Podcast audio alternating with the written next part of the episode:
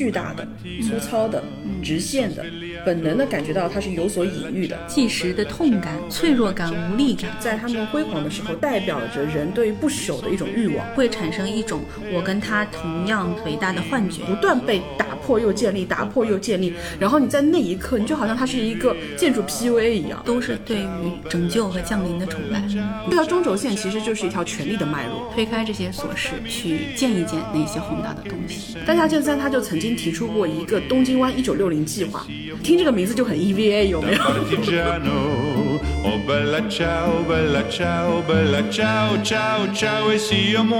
大家好，我是左小姐。大家好，我是葛小姐。我们这一期聊的东西是巨大沉默物体。嗯，基本上是给到这水你要聊这个，我就不困了。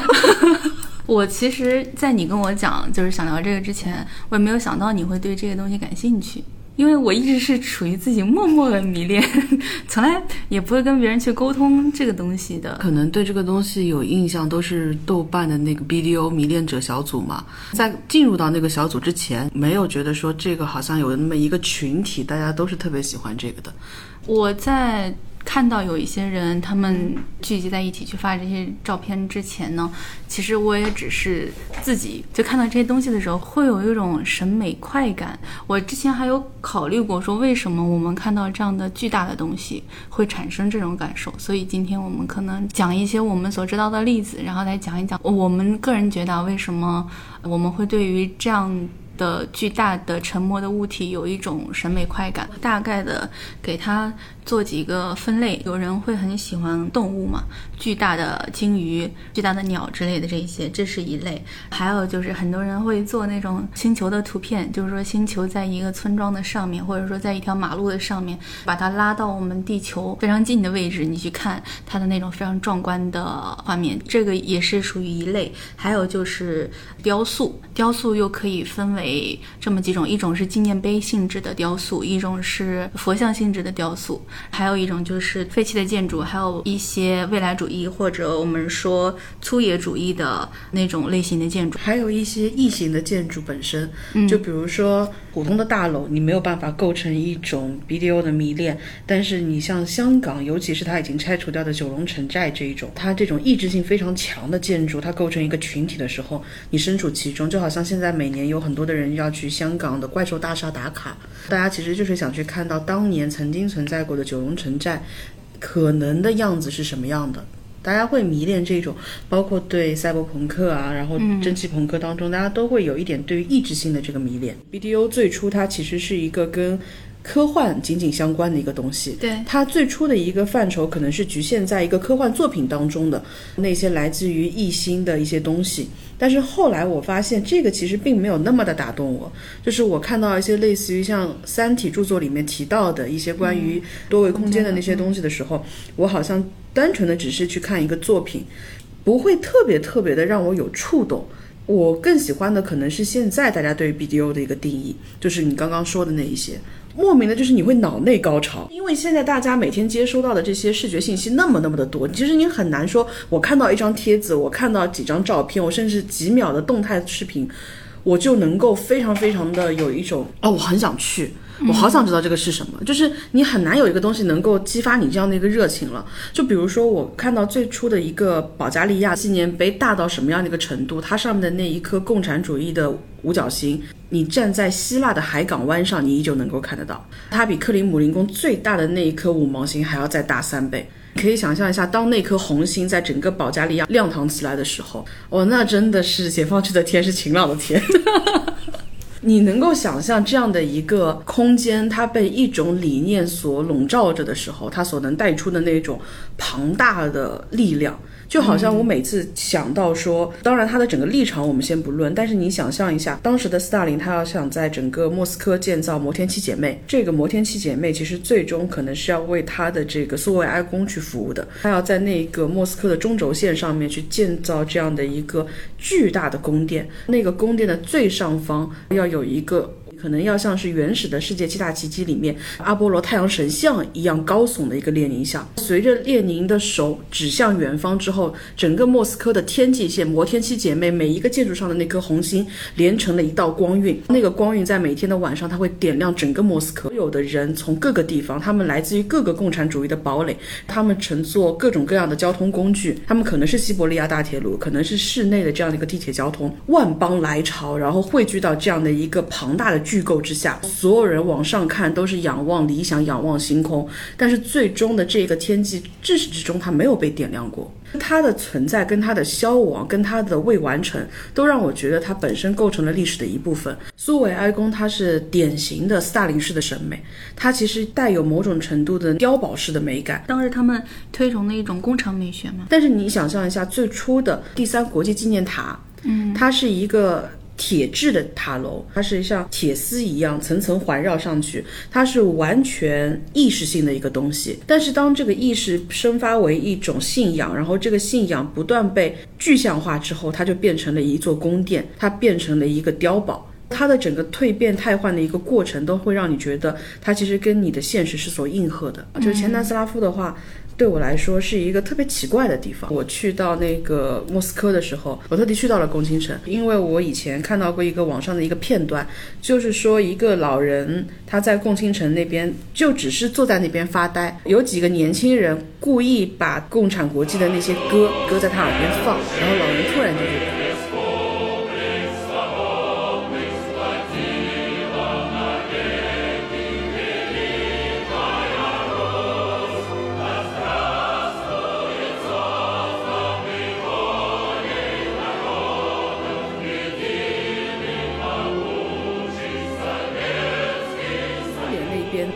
很多的无名烈士墓，当然最有名的是克里姆林宫红场的那一个。但事实上，他们在每一个城市、每一个地方，哪怕再小的城市，他们都会有的。他们的那些，尤其是老人家，真的是每天都会去到那边。无论说他是一种慕强的心态，他在回忆往昔帝国的荣光也好，他是怎么样也好，他们对这个东西有一种很深的感情，甚至他们会无意识的不断的去回想那段时光我是怎么样去过的。这是前苏联人、现在的俄罗斯人他们一种情绪，但是南斯拉夫不一样，他们在铁托。统治下的那段时光也是非常强悍的，但是他们对于这个时光的那一种掩埋。非常非常的强烈，那么多的纪念碑，前南斯拉夫解体的时候，它可能直接就是爆破掉或者怎么样。我们现在能够看到那么多的庞大的这些建筑，它能留下来，是因为它很难被摧毁，都是可能一千吨的这种大石柱，你要花那么大的人力物力去摧毁掉它，大家本来就穷，大家就放弃了。他们当时是在铁托统治下经济非常发达的一段时间，然后找了很多的设计师统一去建造的这些建筑。一个是二战的胜利，胜利，然后还有是他们铁托当。当时所带领的游击队在各方征战的时候，如果是有重要战役的，或者是有重大伤亡的，在这个地方可能也会有这样的一个遗址的纪念碑，去记录一些当时发生的一些事情。嗯，我当时看到这个东西，我觉得很奇怪的有一点就是，它不像一个繁荣产物，把这些建筑放在一个非常呃繁荣、经济发达的一个地区，你会觉得它有点怪异，你会觉得它跟这个国家或者这一片地区现在的状态其实更契合。它。其实有沿用一部分苏联式的这个审美，就是它有粗野的，就是野蛮主义的、未来主义的那些风格，但是它完全没有那种斯大林式的辉煌。它好像最有附加值的那些装饰品。比如说，它当中有一个像一个独眼一样的那个建筑，应该是很多人都有印象的，两臂伸展开，然后中间是一个独眼，特别像异空间的那个建筑。它上面那个眼球的部分都是用各个铝板所装饰的，这个已经是它相对来说有装饰的东西了。它其他都纯粹都是那种混凝土建筑结构，这种圆筒式的。呃，它其中有一个纪念碑，它就是四根柱子斜插在地上，然后那些柱子可能有五六层楼那么高，它所表现的就是战争破败后的那个场景，那是。很有冲击力的，好像是提前预告了某些东西的消亡一样。所以这个东西是让我觉得它特别神秘的一点。刚看到这种这些建筑的时候，我想当然的认为它不是一个繁荣时期的产物。但是其实也合理，你花那么多的人力物力去建造这么多的纪念碑，你怎么可能是在一个经济非常匮乏的年代呢？对吧？这些建筑给我的感觉就是它体现出来的很多的是一些即时的痛感、脆弱感、无力感，包括就是有些人会对于这样的。建筑，特别是一些很像那种外星来客的建筑啊，会产生一些迷恋感啊。我个人的一个猜测是说，它其实跟神像有点像，它是一种对于降临的期待。宗教方面当然是很好解释了，但是我们其实对于一些非宗教的东西的这种降临的期待，它是很很隐含的，而且这种降临的期待也不是说我希望有外星人来到我们这个地球上，我希望有什么东西接收我们，也不是。我倾向于认为这种渴望是一种对于痛苦的发泄的渠道。如果说有更好的技术，比如说外星的技术，或者说更强大的一些工业的东西，它是可以拯救我们的。嗯，对于技术革命的渴望。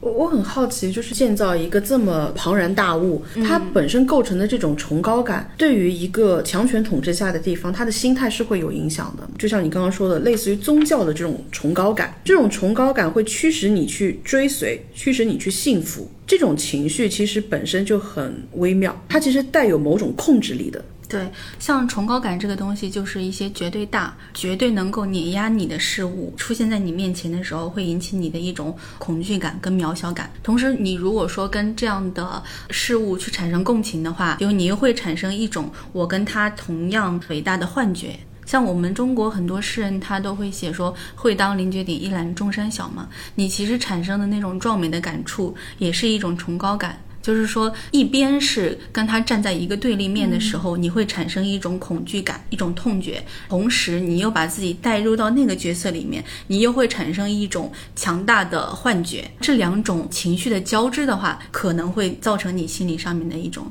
又矛盾又难以解释的。快感。就是我同时我看到了自身的渺小，但我又庆幸于我有如此庞大的可倚仗的这个力量。对，包括我们看到这些东西的时候，几个直观的形容词就是巨大的、粗糙的、直线的，本能的感觉到它是有所隐喻的，它是坚固的、敦实的，它带给你的是痛苦、是恐惧，但同时当痛苦跟恐惧消亡之后，它给你带来的是强烈的美。以及你可以去让它来保护你的这种冲动，就像我们所说的那个粗野主义也好，野蛮主义也好，那些水泥建筑嘛，它其实是去掉你这个建筑外面所有的装饰物，它就用那个水泥状态跟你去见面，抛去掉所有那些冗杂的造型，它就用一种最原始的几何结构展现在你面前，用一些线条、圆柱或者是说方块这样的建筑本身所给人的视觉产生的冲击，其实跟如果说你带一个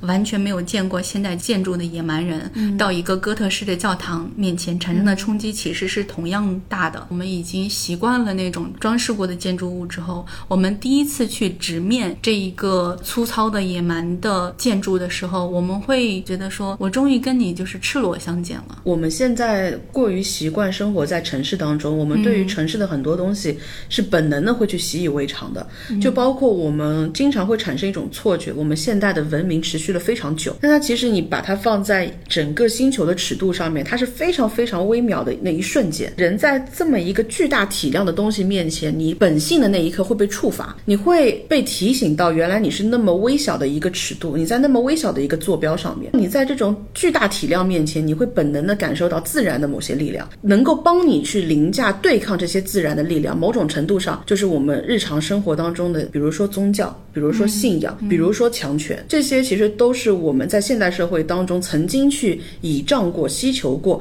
帮我们去对抗超自然力量、对抗未知恐惧的一部分。对，如果我们说我们所有的恐惧都是对于死亡的恐惧的话，那我们所有的崇拜，不管是对于宗教的崇拜也好，对于技术崇拜也好，对于强权的崇拜也好，其实它都是对于拯救和降临的崇拜。嗯我们刚刚有提那个前南斯拉夫些纪念碑，确实很有意思的是。他当时记录下来的，想是胜利的那个时刻，但是当你破败之后，你再去看，就是就躺在地上的就变成了你了。对，然后还有是你看到的那一个巨大的弹孔，其实那一个是非常大体量的一个建筑，它并不只有那一块大的碑，在整座山巅之上，它一派延绵过去，代表的是一片村庄。村庄的右上方，你看到的是一个巨大的，中间好像是有子弹穿过，但又好像是一个巨人的眼眸的那个瞬间，本身是比较顺遂的时候。候，你看到它，你就好像说你是站在一个偏上帝视角的地方去看到有一种力量在保护着你们整片村庄。但是当你本身破败的时候，你再去看，就好像那个东西的伤口就在你自己本身的伤口之上。无论是黑山也好，然后科索沃也好，不同的地方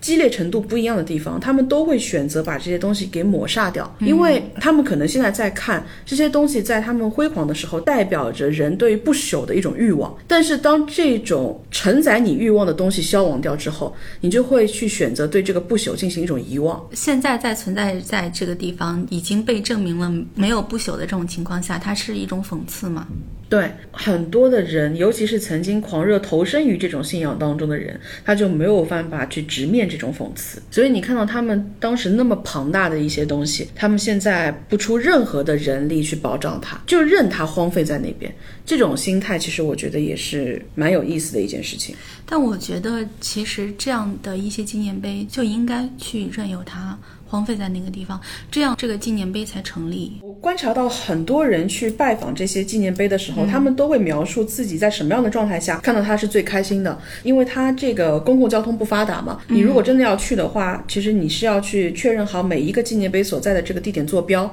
然后你在谷歌地图上面把这些地点坐标串联成一条线，自驾或者你当地租车找司机这样带你一路逛过去的。你没有一个说我们在现代城市里面去跟团啊，或者是怎么样这种很轻松的方式。所以往往这些人的话，他们都是四五个人、五六个人组团，一辆车这样过去。到早上的三四点钟，天还蒙蒙亮，我就会驱车往那边赶。当我正好开车到那个纪念碑的时候，我所能够感受到的是，所有的晨曦跟着这个纪念碑的光芒一同在我面前出现。天色将晚的时候，我又看到它的整个帝国的余晖是什么样的，就是它是非常完整的。我用一天的时间线去串联了起它一个时代的这样的一个记忆。他们会有一些人是用这样的方式去的，那么还有一批人呢，他们会选选择在完全深夜的时候去到访，比如说是到了晚上十点钟、十一点的时候，他们会有一种这样人工的方式，让它更加退回到一个纯废墟的状态。天的时候你上山，你对整个山是有一个地理概念的，但是你真的到了天色完全黑掉的时候，开山路，你开到半个小时之后，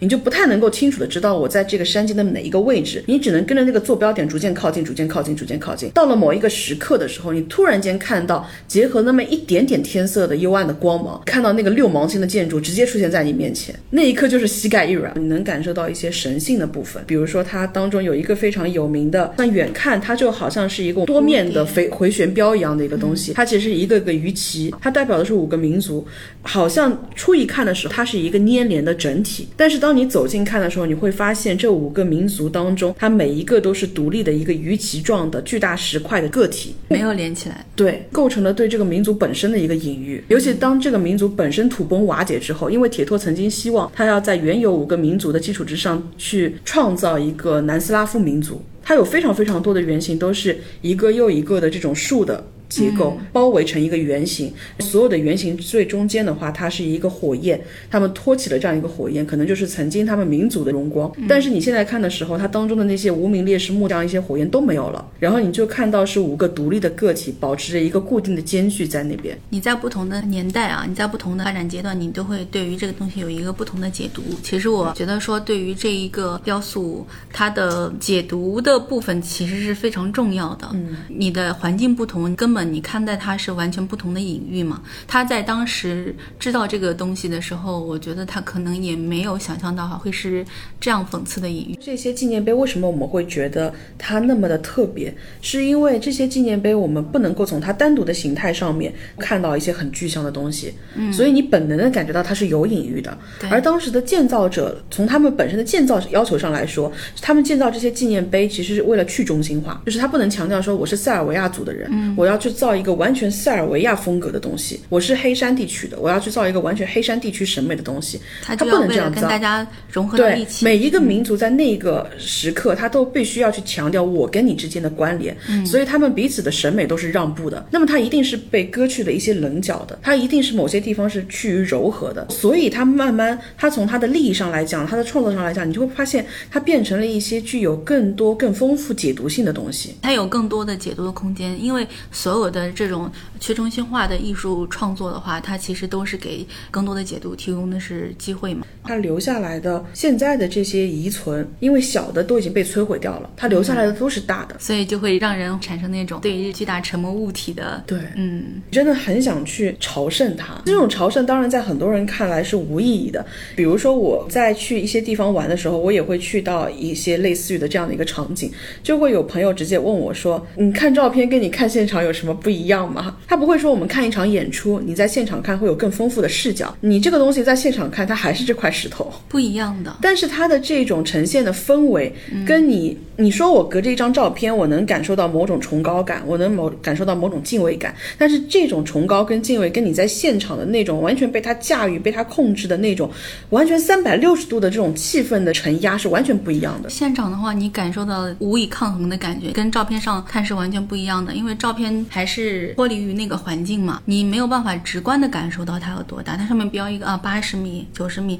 没有办法直观的有一个感受的。但是你真的站在一个那样的面前，它有可能它都没有任何的造型，它只是一座平平无奇的山。你站在它的脚下，当它突然出现在你的眼前的时候，你都会产生那种震慑感。嗯，你不要说是这种大的，就连那种很小的那些东西，当它跟你的某些情绪是相粘连的时候，你在现场看到它都是完全不一样的。就比如说。我曾经有一段时间特别特别喜欢黑川纪章的中银胶囊楼，它其实就是两栋楼，比比值就是从银座这样子过去的话，也许你不会注意到有这么两栋楼，它已经完全被掩埋在高楼大厦中间了。但是只要你看到它了，你一定眼光没有办法从它身上挪走。中银胶囊楼它是整个新陈代谢最后留下来的唯一的这么一个遗作，它曾经是一个辉煌构想的一个核心的部分，但是这个核心的部分只迈出这一步就没有然后了。中银胶囊楼的话，它其实就是。是一个个滚筒洗衣机，它的整栋楼中间是一个巨大的圆形的巨构。当你把它所有的杂物全部都去掉了之后，它就是一个圆形的圆筒柱。这个圆形的圆筒柱外面每一个房屋，它全部都是一个两点五乘四米的立方体，就好像一个滚筒洗衣机一样。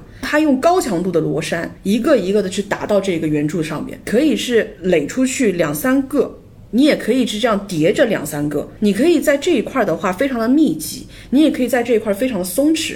它是围绕这个大型的圆柱体的巨构有无无限的可能性跟想象的，而且从理论上来讲的话，它有无限伸展的可能。日本的话，它的人均占有面积非常的小，所以它其实就可以实现说我用一个非常小的一个占地面积去实现无数人的住宅空间的可能性。它理论上来说的话，立方体它是可拆卸的。我今天是住在一楼，我可能觉得一楼潮湿了，我们可以在整栋楼里面设定一个公约，我们按照一年的这样一个时间点，一到十层楼可以互换。它甚至如果说它的技术功能可以达到的话，它应该可以形成一个自动的汰换。它的整栋楼不是一个固体的，它是会自然的随着你城市的扩张去生长的。这个东西坏了，或者这个人他不想在这个地方住了，他就可以带着他的滚筒洗衣机走。这个建筑的设计就很未来嘛。在那个年代的话，其实非常非常的超前的，因为整个新陈代谢学派它是从五十到七十这个时间点。我每一次去大阪都一定要去万博公园，因为万博公园是整个日本人狂想的最后的终结。在那之后，日本的想象力就没有再去突破那个时代了。再有钱也好，它是在基于这个想象力的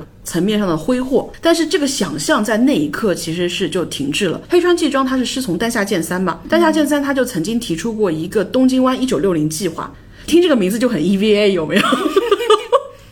就是那一批的设计师，他们其实会在自己的名头前面加一个规划师，那是很妙的一件事情。就是你去看科布西耶那一代的设计师，他们会很有自信，我做的不是单单的一个局部的建筑，我做的是一种生活方式的定义，我做的是一个城市的未来。所以他们会在自己的名名字前面再加一个规划。那么丹下健三他其实就是入行建筑行业，就是因为科布西耶。包括你去看他现在最有名的那个建筑，就是广岛的那个原爆馆。我当时去看的时候，我觉得特别的遗憾。网上曾经流出过它广岛原爆馆的一个最初的设计，它在整个建筑的现场的遗址上面，它其实是两个大的面对面的梯形。这个梯形的原型其实是科布西耶为苏维埃宫设计的原型。我们现在看到的苏维埃宫的那个建造，就是我们刚刚所说的那个斯大林建筑师的，然后上面有个巨大的列宁的铜像。但是最初其实苏联方面是有向科布西耶约稿的，科布西耶给他们设计了一个非常超前的一个建筑，好像是一个。小舞台面对一个大舞台，在那个大舞台上面呢，不是那种覆盖式的，它是透风的，就代表说我所有的新兴的理念会源源不断的进入到这个空间跟场域当中。它里面的话会有个巨大的拱形，其实也代表的是一种万邦来朝的这种朝圣感。这个建筑的话，就是丹下健三小时候看到之后，他特别特别向往。而且这个建筑它本身跟我们之前所提到过的那个第三国际的那个塔，它在建筑风格上是一脉相承的。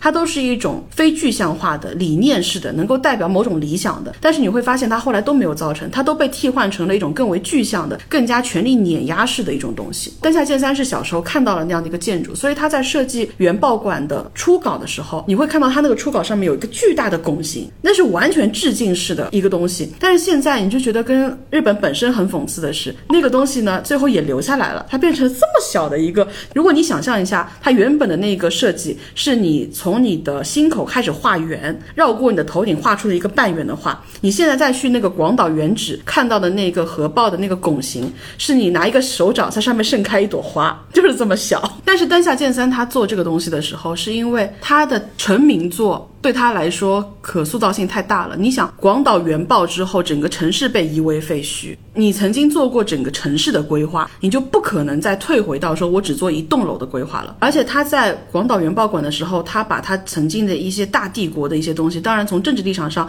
从时代角度上来讲的话，只能说是自作孽不可活。但是从客观上来说，这些非常伤痛的这些东西，也给那个时代的建筑师一个天然的土壤，他们可以去做一些更加广阔的东西。就比如说丹下健三当时在设计整个广岛的原爆馆的那个遗址公园的时候，他就是设计了一条中轴线。这条中轴线，你可以在很多的强势的设计方那边都能够看到这样的一个设计，包括说我们最熟悉的北京的长安街，这条中轴线其实就是一条权力的脉络。这种东西其实承载在丹下健三一辈子的设计里面。他去做那个东京湾的时候嘛，有很多的人。其实是做过一些设计，比如说它是我们现在城市规划里面最常看到的是那种一环、二环、三环、四环这样子的，但是他就会觉得说，它会存在一种天然的阶层跟不公平，因为你如果让一个人去选，他一定不会希望说我是要住在五环开外的，而且你一旦有这样的一个。一环套一环的这样的一个城市设计，就必然导致了你的外部流通是层层屏障式的。但是如果你设计这样的一个主中心轴的这样一个脉络，就好像人的一个脊椎一样，你的整个脊椎是从你的大脑中枢一路往下的。但你能说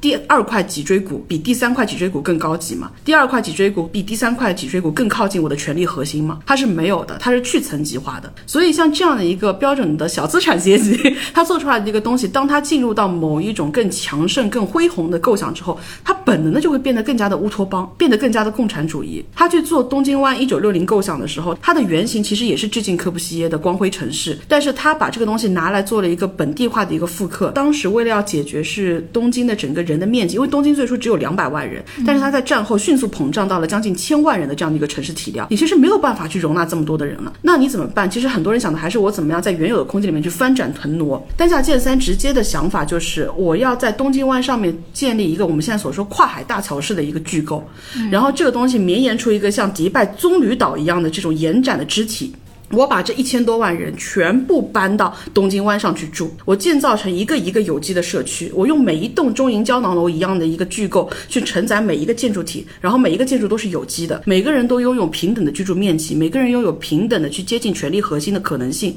这套东西的话，它不是一个约稿式的东西，它纯粹就是我看到了东京那样的一个可能性，我想去做这样的一个东西，然后就自己做了一个模型，自己到电视上去宣讲，然后宣讲也没有什么效果。所 以 这个想法很理想主义吗？它一方面很理想主义，更重要的是它的这个时间点，它出现在一个。辉煌的中晚期刚出来的时候，是日本人要去解决，尤其是东京人，他要去解决自己的生存环境的问题。然后等到一九六零这个计划出来了之后，东京人就不需要解决住宅面积了，东京人变成了全世界最有钱的群体之一。就是在那个时候，东京的整个地价可以买下整个美国。再加上到了九十年代，它整个泡沫经济到了如此庞大的地步的时候，每个人都是百万富翁，然后每个人都做着千万富翁的梦。你再要求他们变成一个像工蚁一样的。存在去居住到那么那么小的一个空间里面去，没有人乐意了。就是你又被淘汰出去了。你是个依托于所有人都自我膨胀的一个年代，但是当大家过度膨胀之后，你又被摒弃掉了。就包括七零年的那个大阪万博会，那个是丹下健三最后一次出现在一个时代的浪潮的最前沿。那个时候，他作为整个万博园的总规划师嘛，他容纳了非常多的创意进来。当中有一个太阳之塔被废弃了很久，然后一直是到了前几年，他经过一个众筹计划，才把它的内部全部都弄好了。我特别喜欢它的那个内部，它进去之后就是一个完整的仿生的一个有机体的那些细胞，一路往上。到人的进化，然后到最天际的那些东西，你随着它的整个塔一步一步上去，你就会经过整个人类文明的发展史。我一直不知道它的生出来的两个翅膀是什么样，因为它是一个好像是一个展翅的大鸟。我走上去之后才发现，它不只是一个观景台，它两边是一个楼梯的走道。在当年万博馆的时候，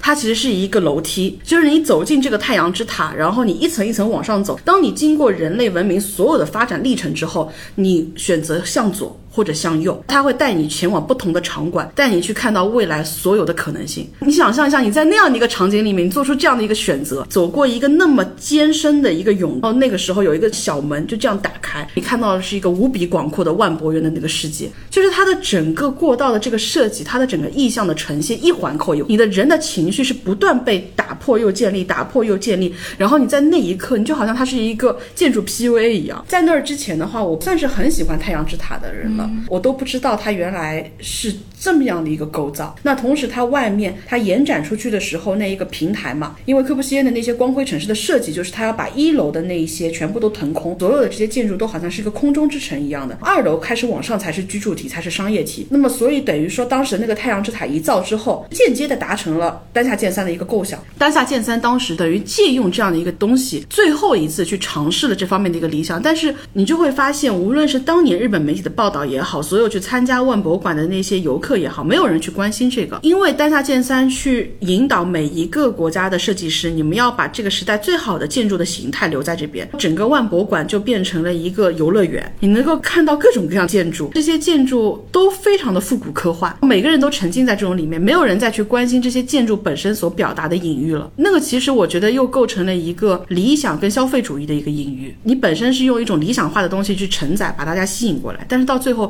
所有人。去进入到了一种消费的狂潮，而且确实在这之后的几十年里面，日本经济每天翻番，然后迅速的进入到一个泡沫时，没有人再去关心这些东西本身背后承载那些巨型的这些巨构的城市了，就没有了。后来再去看的话，这些巨构城市都是失败的。它无论是像丹下健三这样没有能够造出来，还是说他曾经造出来过，它都失败，它没有能够成功过。因为作为一个人，你去设计一个城市的话，其实跟我们很多时候让城市自然生长是不一样的。对，因为城市有了人之后，它是有它的生命存在的。不管怎样去设计，它都没有自然生长它来的那么顺利和舒畅。对，它其实就是。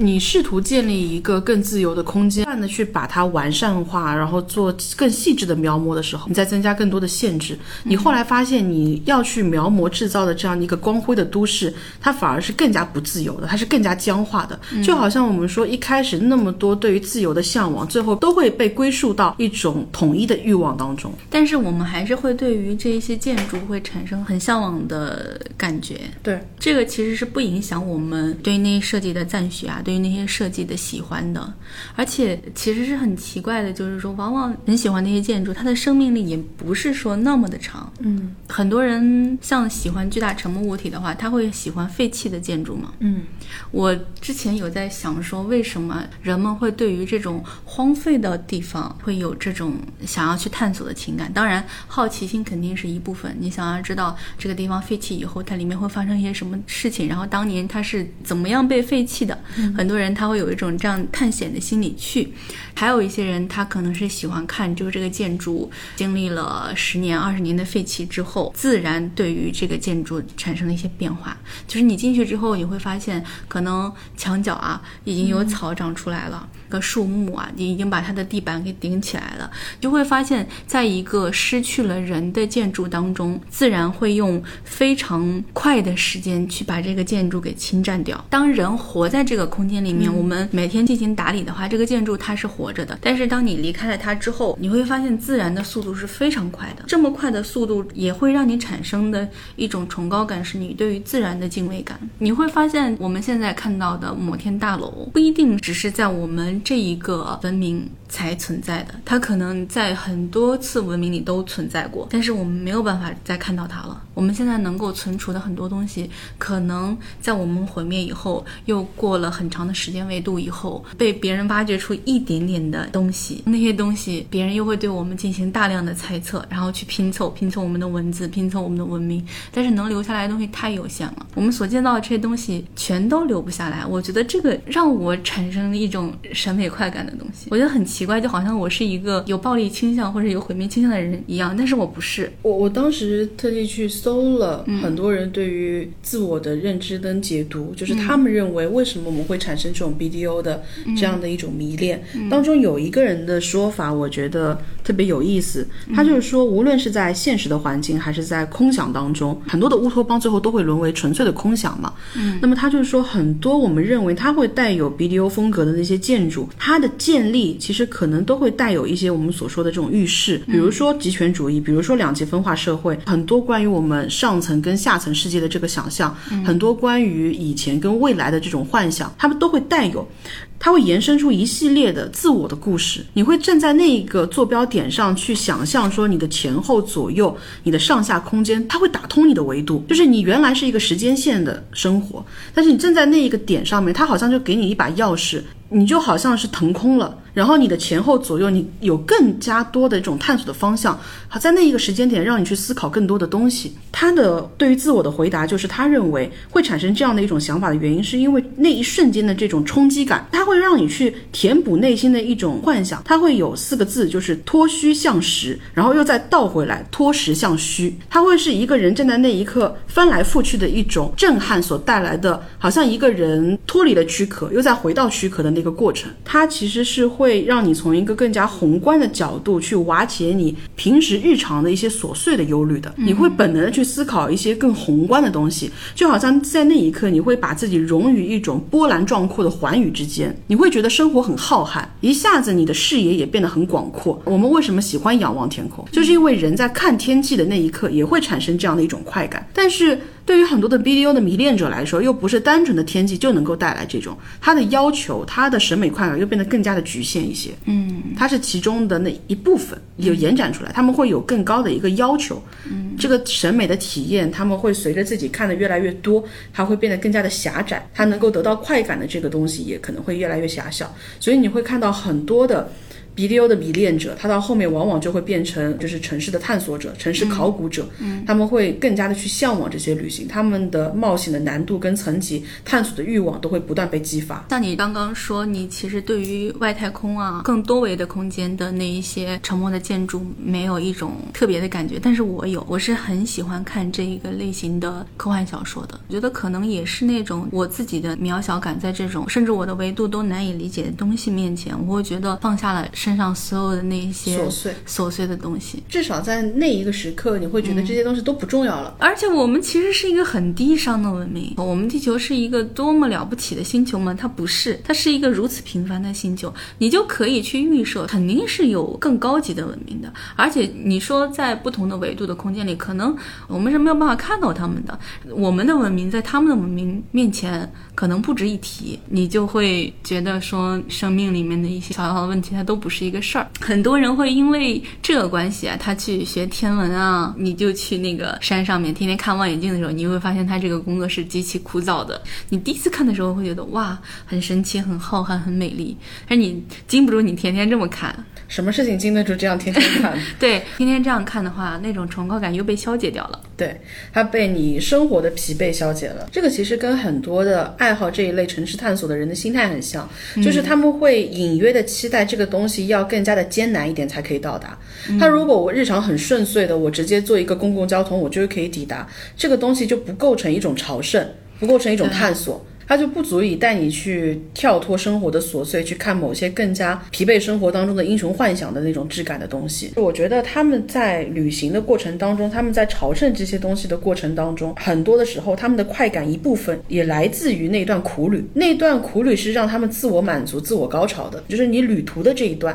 其实就是旅行。旅途的这一段的话，我之前有看过一些传播学的实验啊，就是说你让两拨人同时去做一个无聊的事情，但但是你让其中一拨人他在做这个无聊的事情中间呢，又让他承受了一些痛苦，付出了一些金钱之后，呃，这波人最终会对于这个事情有一个个人感受性的评价嘛？他倾向于觉得这段旅程是有意思的。嗯，你如果觉得它是没有意思的话，你其实是没有办法去消解、解释，说我为什么要为了做这件事去负担这些金钱和痛苦。因为你过程的这些东西，其实你是寻求这些意义本身。我就想到说，当时去墨西哥的时候，其实你一路看过去，你去之前你觉得哇，玛雅遗迹一定要去朝圣的，但是你去多了之后，你觉得玛雅遗迹实在是多，你还是有点疲惫了。中部地区的时候，过了瓦哈卡的那块地方，你离开了大城市之后，它就越来越穷，它就没有那种公共交通去承载你过去了。它吸引我去的是什么？就是到当地你要去报那个 one day trip，然后他们会带着你去到一个集合点，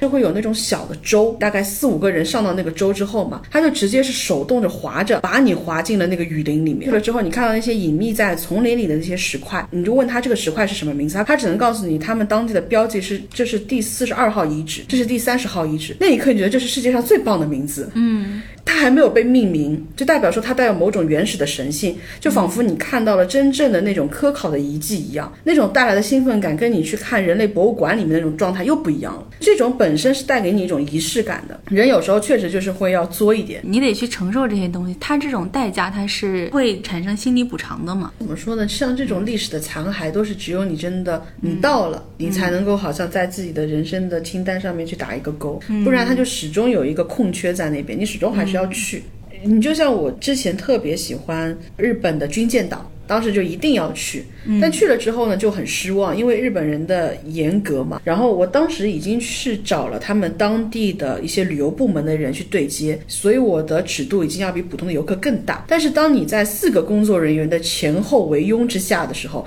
他们拿着一个四面八方的 K 七百来给你解释这个曾经是什么样的时候，我想说不需要，就是它完全消解了我想象的空间，它就变成了一个很无趣的破铜烂铁的拜访，而不是关于废。墟的冒险了，所以说你其实对于这些巨大沉默物体，对它的了解越深，可能它那种神秘的性质消失了。我之前有一直在看中国一个什么地方，它在水下它是有一个古城的，还有派一些潜水员下去去探索，但是它古城呢所在的水域太深了，能见度又很低，所以说你下去之后你其实看不清什么东西。本来他们那边是打算要做一个旅游景点的，搭乘一些潜水艇之类的东西下去游览这个被。淹掉的这个古城，照片里还能够看到它是有很明显的那种中国古代的那个牌楼在的，嗯，但是就是因为能见度太低，然后那边也不太好清理，一直就没有能够做出来，我就觉得很遗憾。这个地方其实。当时我知道这件事情对我最大的一个冲击是它的地点在千岛湖。你知道，就是我们这一代人的可能有一个广告过于的深入人心，就是农夫山泉有点甜，它来自千岛湖，它是千岛湖水的搬运工。就这一系列的连贯，让我觉得千岛湖它自古以来它仿佛就是一个湖。所以当我第一次看到这个故事，我第一次知道说千岛湖它水利上的原因，嗯，而被遗弃掉的，变成了一个人工湖的时候，这对我来说的冲击是非常大的。然后你才会发现，真的没有什么东西是永垂不朽，也没有什么东西是亘古存在的。像我在小的时候也是非常真切的去相信很多东西，但是随着你的生活的变化，当那些琐事充斥到你的生活里面之后，它其实是会消解掉你那一些梦想啊、那些向往的宏大的东西的。不是说我们在看到这些东西的时候，这些宏大的东西消解了我们那些琐事而让我们感到崇高，而是因为是那些琐。琐事把我们埋起来了，而我们现在是推开这些琐事，去见一见那些我们原本就植入在我们心中的那些宏大的东西。嗯，有时候你会觉得人这一生漫长，但是又特别的短暂。